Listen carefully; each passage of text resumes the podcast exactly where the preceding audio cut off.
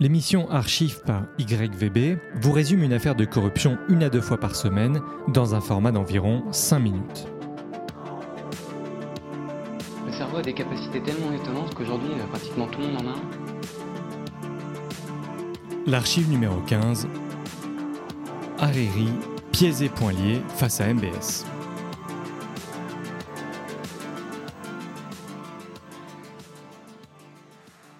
En novembre 2017, Mohamed Ben Salman choque quasiment toute la communauté internationale en séquestrant pendant deux semaines le Premier ministre libanais dans une tentative de mettre la pression sur les relations libano-iraniennes.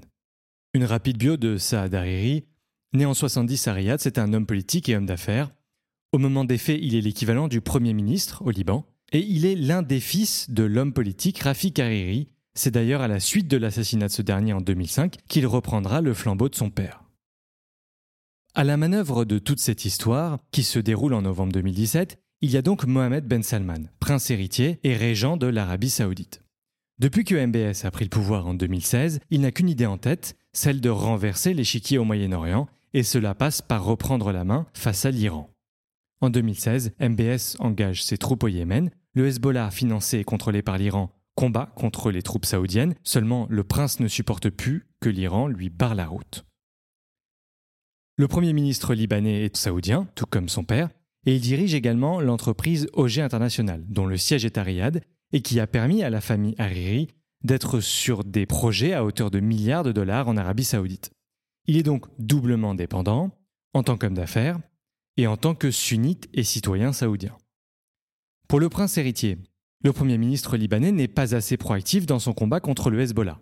Il donne même l'impression de leur laisser gagner du terrain comme semble l'attester une visite de Ali Akbar Velayati au Liban, responsable de la politique extérieure du régime iranien, qui exprimait face à Hariri que l'Iran avait bel et bien l'intention de continuer à implanter sa domination dans la région.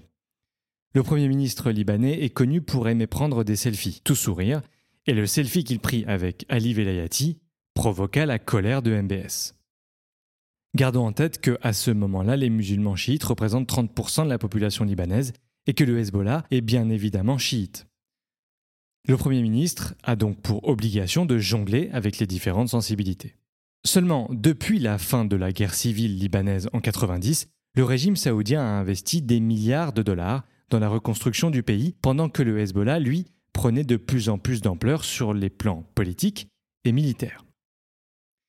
Et le premier avertissement de MBS fut l'annulation d'une aide de 3 milliards de dollars, une aide militaire qui, selon MBS, n'allait servir qu'à financer le Hezbollah.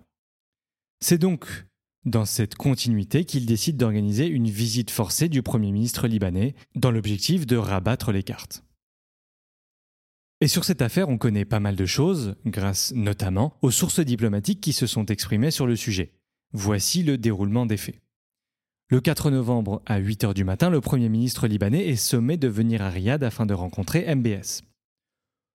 On lui demande de ne pas venir avec ses proches et aucun protocole officiel ne sera mis en place pour cette visite.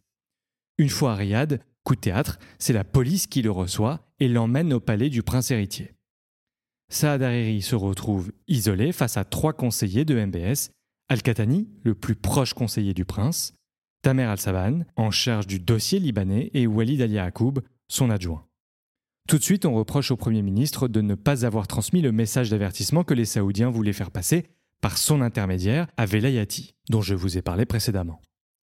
Pour MBS, le Premier ministre a manqué de courage et s'est aplati devant le responsable iranien. Sur ce, il le somme de remettre son passeport saoudien, mais le Premier ministre refuse. Finalement, la solution est trouvée et il lui ordonne de démissionner sur le champ. Pendant cette période de 11 heures, Selon certaines sources, Hariri aurait été giflé à de nombreuses reprises, et selon d'autres, il aurait été simplement secoué. On parle également d'insultes à répétition. À ce moment-là, celui qui autorise cette technique agressive et qui mène tout l'interrogatoire, c'est Al-Khatani. Ils finissent par le mettre devant une caméra et lui tendent un discours. On le perçoit comme fatigué, crispé, avec un costume mal taillé. En effet, il était venu en tenue de ville, croyant que son séjour allait consister à faire du camping avec MBS dans le désert. Et surtout utilisant des termes qu'il n'a pas l'habitude d'utiliser. D'ailleurs, ces deux rédacteurs de discours habituels admettront ne pas avoir été sollicités. Et voici le discours en substance.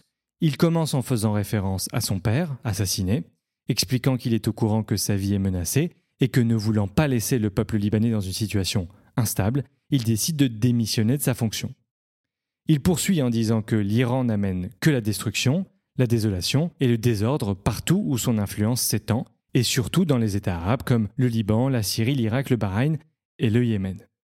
Et finalement, il parle du Hezbollah, qui utilise ses armes contre les frères syriens, yéménites et même le peuple libanais.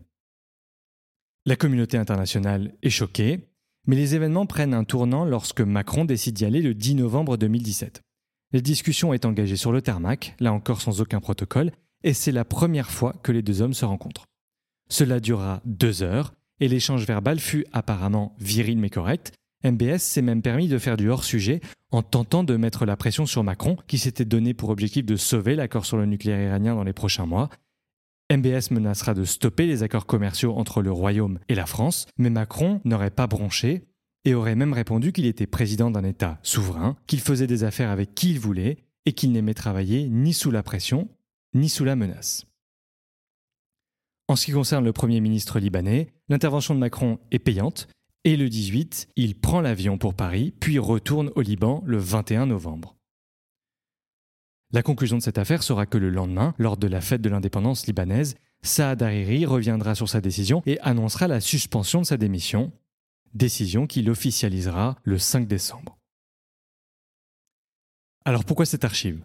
Tout simplement car elle nous permet d'observer que les rapports de force ne sont plus les mêmes.